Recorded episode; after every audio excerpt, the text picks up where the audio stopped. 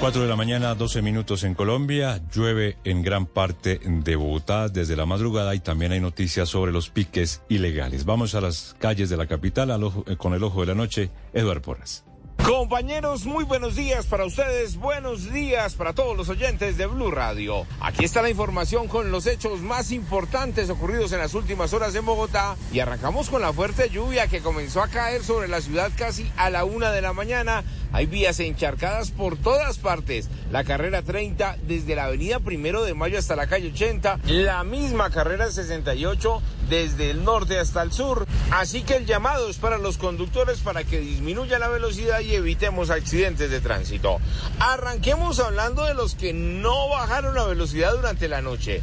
Fueron los jóvenes que salieron a hacer competencias ilegales sobre Bogotá que anoche estuvieron rápidos pero muy furiosos cuando llegó la Policía Nacional a realizarles comparendos.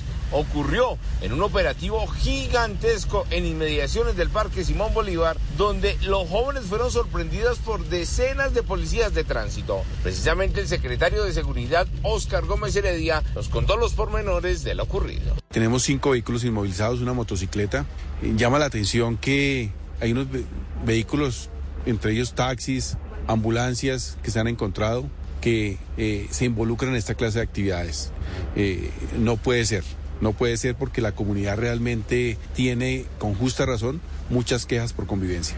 Muchos conductores agradecieron a la Policía Nacional por evitar incidentes y accidentes que lamentar con estas personas, pero a pesar del gran esfuerzo de la policía, otros se subieron a los separadores, se escaparon de los lugares, pero dice la policía que van a seguir con los operativos por toda Bogotá. Seguimos ahora hablando del grave accidente de tránsito que ocurrió ayer en Paradilla, Cundinamarca.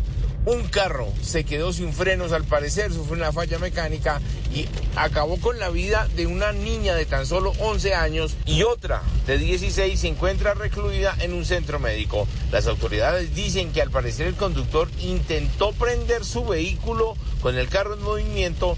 El camión que lleva gaseosas a este punto de Cundinamarca, cogió velocidad, el conductor no alcanzó a frenarlo y el incidente que lamenta todo el corregimiento de Pradilla en Cundinamarca. Y en unos minutos vamos a tener detalles de más historias, como lo ocurrido esta vez en Soacha, Cundinamarca, donde fueron detenidas 12 personas, dos de ellos policías, por haber cometido un delito en el mes de enero. Ya les tengo los detalles.